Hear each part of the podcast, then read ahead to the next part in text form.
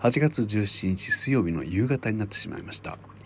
このところ昼の12時前後にこのおしゃべりを更新しようと心に決めていたんですけれども全くそれが叶わず気が付くと夕方だったり夜だったりするんですね、えー、まるであっという間に時が過ぎているようなのでこれはもしかしたら年のせいなのかみたいなことをちょっと考えたんですけれども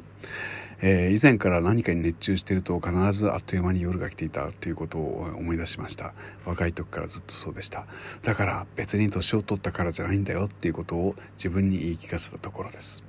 えー、何を忙しかってんのかなと思って、えー、最近ここ2週間で作った曲の数を数えていたら9曲ぐらいありましてあこれは頭の中がこう混乱してもおかしくないなっていう数字でした、えー、しかもこう全部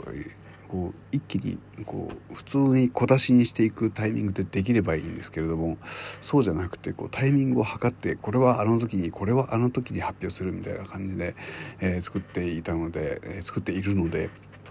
もう混乱するばかりですね。ああ結局それに追われているんだなってことに気がつきました、えー、このようなことになる方もまあ皆さんねどういうふうにやってるのかなと思うんですけどもなかなか頭の整理がつかないというのはこういうことなんですね。もしかしたら眠れない夜のために私のような無名の弾き語りがあるのではないかと気がついてしまいましただって聞いても興奮しないんですもん毎晩毎晩では鬱陶しいので週の初めにまとめて更新するというペースにしていきたいと思っています。